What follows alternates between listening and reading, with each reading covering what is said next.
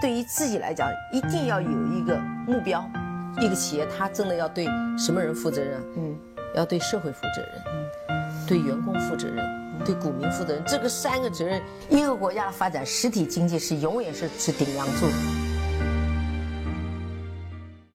各位好啊，给你一个真实生动的格力电器，我们给的比你要的多。今天啊，给大家分享一篇雪球最近非常热门的文章啊，是来自于 K I O N G 二零一七啊这位雪球网友的。原创文章啊，他是通过三季报，从另外一个非常有意思的角度呢，去分析了格力电器。它的文章题目呢叫“千年老二的格力成为第一”。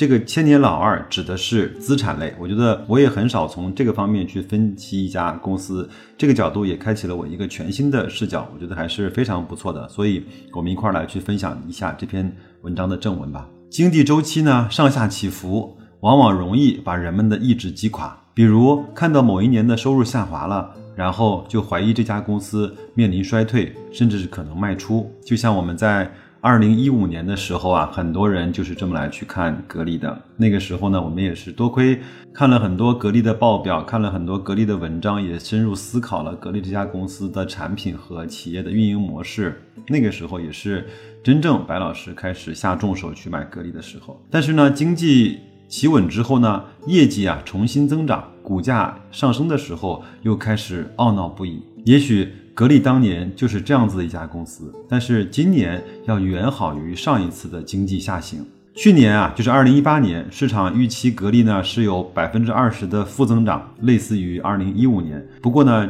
这些都成为了泡影。有意思的是，白老师在。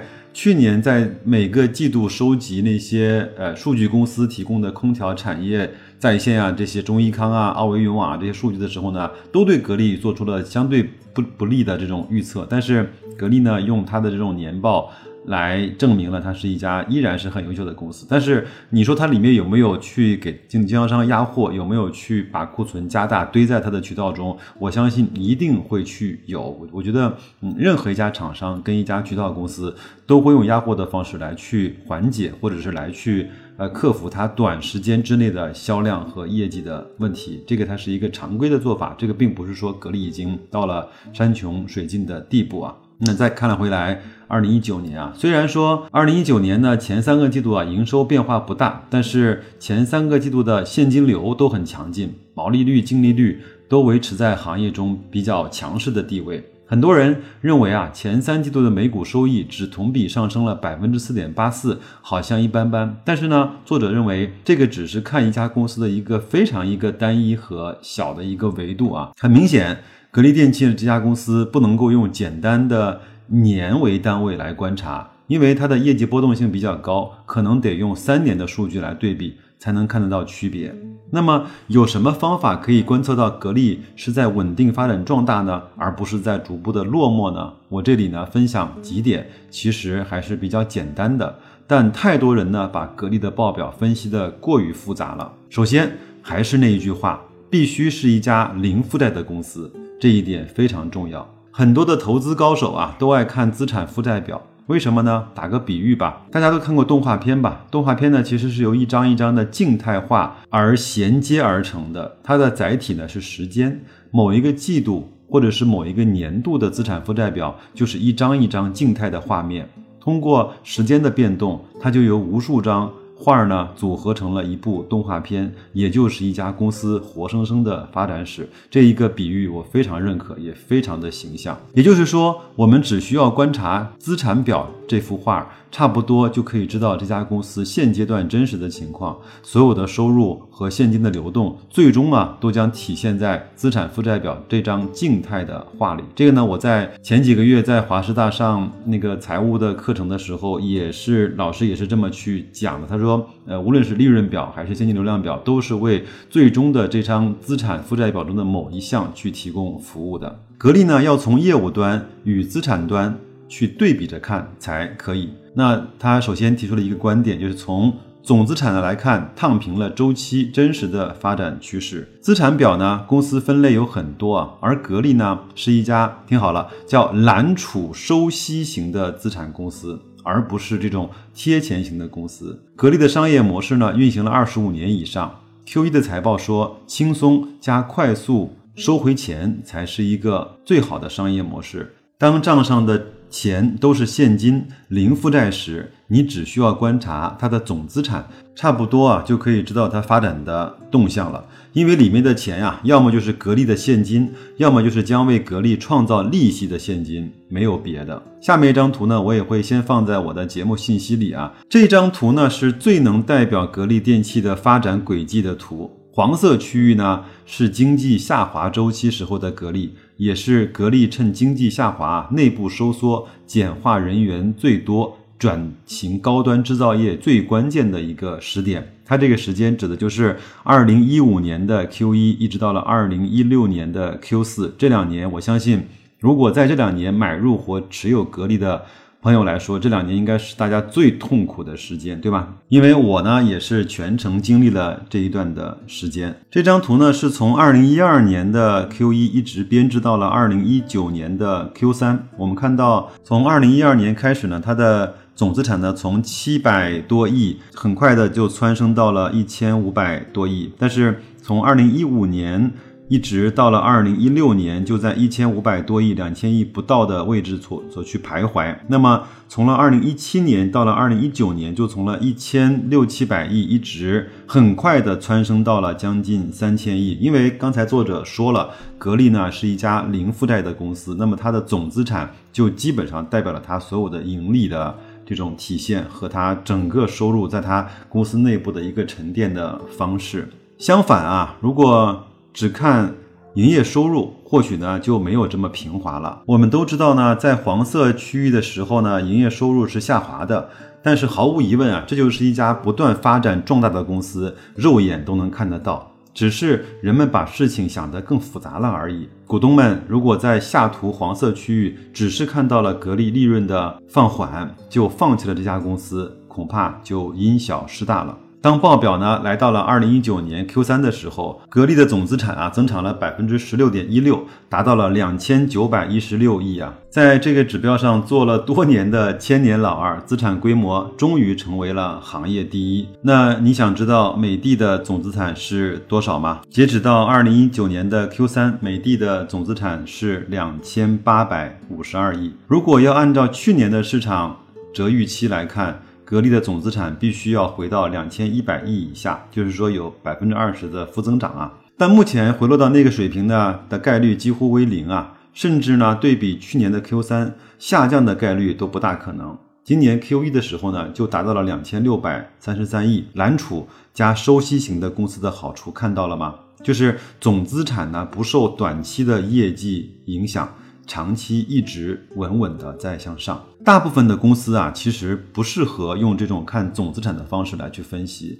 有两种类型的公司是适合的，第一种呢就是高速发展的，另一种呢就是像格力这样的零负债的，要不然就无从谈起。对格力而言，总资产平稳上升，就代表格力发展的规模呢不断上台阶。你怎么能说它是衰落呢？因为呢，从这个角度来去看，它赚到的钱是无处遁形的，它一定要装在整个的总资产里，它放在哪里都是要体现在这个指标里面的。所以说，这个指标是一个能够看清全局的一个指标，这个讲的非常好啊。那作者又说啊，在短视频的平台上有一个这样的段子，说的非常好，我可以教你呢怎么去一年赚一百万，就是往你的账上啊存四千万去收利息，对吧？你要是没有四千万的话，我也可以教你怎么赚到四千万，就是往你的银行账户里存十五亿 就可以。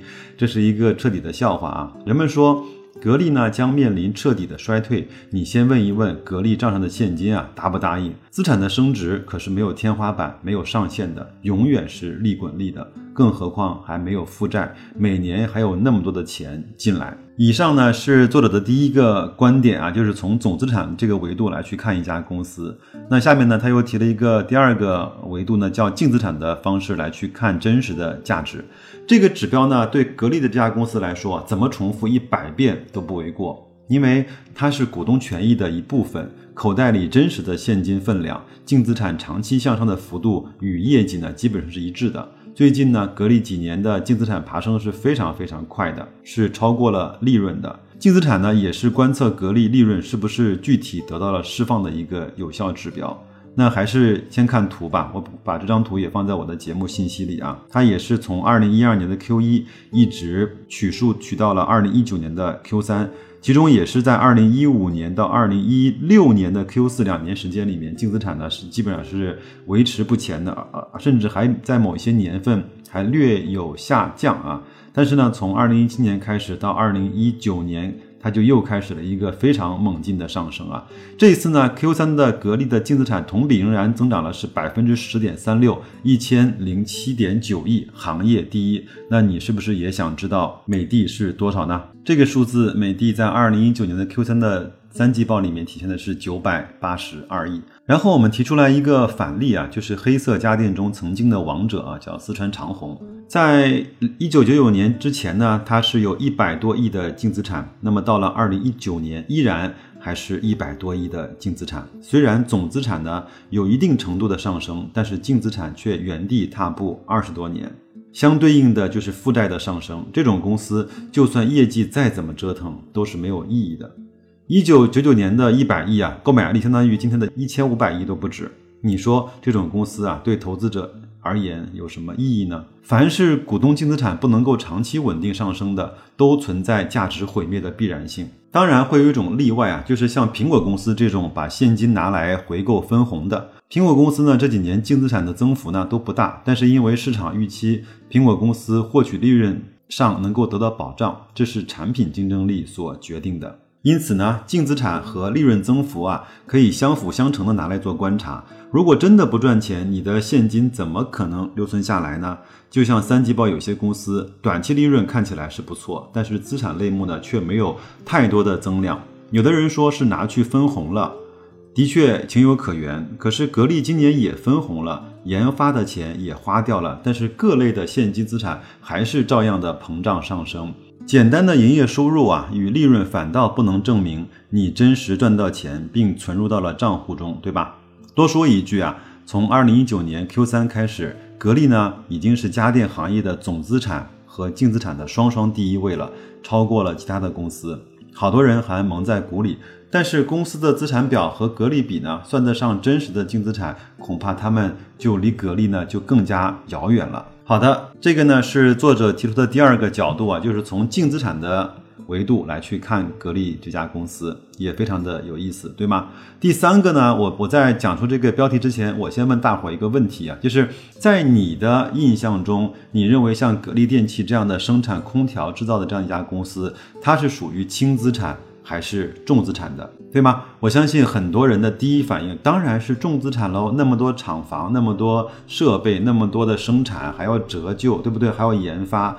那我们接下来呢，就看看作者从固定资产这个角度来去如何来去分析和评判格力的啊。大家已经注意到了，我频频提起固定资产过重啊，是投资的天敌。这已经已经非常接近真理了。除非我们是慈善家，按照国际惯例呢，资本从来不愿意对重资产过多的行业进行看好和投资，因为折旧啊和扩张会拖垮一个公司，而破产出清呢不能够及时变现，会坑死投资人。格力的固定资产啊占比越来越轻，Q 一的时候呢是百分之六点八八，Q 三的时候呢下降到六点三一，首先就得益于现金资产的快速上升。这个指的占比呢，是指固定资产占比总资产的比例啊，也说明啊，格力的安全程度呢越来越高。这幅图我也会放在我们的节目信息，大家可以去看啊。从二零一七年从百分之八点一三一直下降到了二零一九年的 Q 三的百分之六点三一。我也是大概一两年前才有这个概念，我以前也一直认为格力呢是一家重资产的公司，但是从数据来表明，格力其实不是一家重资产的公司。接下来，我请各位呢要仔细的去看下一幅图啊，因为这幅图呢非常有说明性啊。那就是从二零一四年开始呢，就是格力股东们的收获期，什么呢？就是新增的固定资产和其他投资呢再也伤害不到利润了。格力的资产很值钱，也受到了市场最多的不公正待遇。这幅图很有意思啊，就是从二零一一年开始呢，蓝色的区域呢是表示它购买固定资产和无形资产所花费的费用。黄色的那个柱块呢，是指它的那个净利润。我们看到，从二零一四年开始，它在固定资产上的投入的支付的现金与它净利润之间的这种剪刀差会变得越来越大。这就是什么呢？就是有一个很简单的经济学的道理，叫边际效应啊，越来越好。就是它投入的部分少，但是它可以获得越来越多的净利润，这个是一个非常非常好的一个表现。如果一个公司必须要呃，赚到一块钱，必须要再投回到九毛才能够维持它原有的发展，这是一家非常痛苦的公司。甚至有的人为了维持规模，甚至他已经边际成本是为负了，对吧？但是这张图已经充分说明了格力越来越轻装上阵，格力这这台赚钱机器赚得越来越平稳和越来越高速啊。下面还有一个表格，大家伙可以自己去看，好吧？那我们就说两个数据吧，就是从二零一零年开始呢，它。净利润减去购买固定资产的费用呢，盈余呢是十七点九三亿，但是到了二零一八年，它的净利润减去购买这些固定资产的费用的支出之外呢，它的盈余是两百二百二十三亿，这个非常非常恐怖的一个数字。另外呢，利润盈余啊是一个非常有意思的指标，可以说明啊这家公司所处的行业是不是一个好行业。正如刚才白老师所说啊，如果它不需要追加太多的固定投资，获客成本也能够收获不断上涨的利润或回报，这就是一家好公司。一般的传统企业想要发展，就得不断的去复制扩产，新增的固定资产与利润呢同步向上。盈余呢也按照一样的比例同步，这就算不错了，已属于管理的非常好了。我们通过上图呢看到，格力每年新增的固定资产是处于停滞状态的，但是利润却不断的攀升，就有点像为什么以前我们说微软啊、腾讯啊是一家特别牛的公司呢？因为，因为它只有一次的生产、研发和制造的成本，它就可以通过这种软件贩卖和游戏的这种下载。获得一个几乎没有成本的扩张的收益，所以它就是一家非常好的企业。反例呢，就有很多的伪成长型的企业，他们的发展历程是这样的。因为呃，有一些数据，我把这张也做成了截图，放在我们的节目信息里啊。他说，有的企业是这样的：二零一零年的利润呢是二十个亿，年增的新固定资产呢是三十个亿，剪刀差是十个亿。那二零一五年呢是五十个亿，但是年增的新增的这些固定资产呢是七十个亿。二零二零年利润是一百个亿，但是新增的固定资产是一百五十个亿，所以它的利润有所上升，从二十个亿到了一百个亿，但是它的这些固定资产和长期的无形资产。已经从三十个亿到了一百五十个亿，这方面的增速要远远大过它利润的增速和绝对数量。这就是一家不是那么好的企业，它最终一定会被这样的发展模式所去拖累垮的。这种公司呢，可能它的客户啊对它的口碑是不错的，看起来也有不错的增长，但是呢，每生产一块钱的利润呢，它就需要一点三元的机器跟设备的投入。这种公司的增长其实是很危险的。也就是需要靠需求旺盛这种名啊糊弄投资人而已。这种公司呢，因为市场有了需求，关了可惜，开着呢倒贴利润和现金。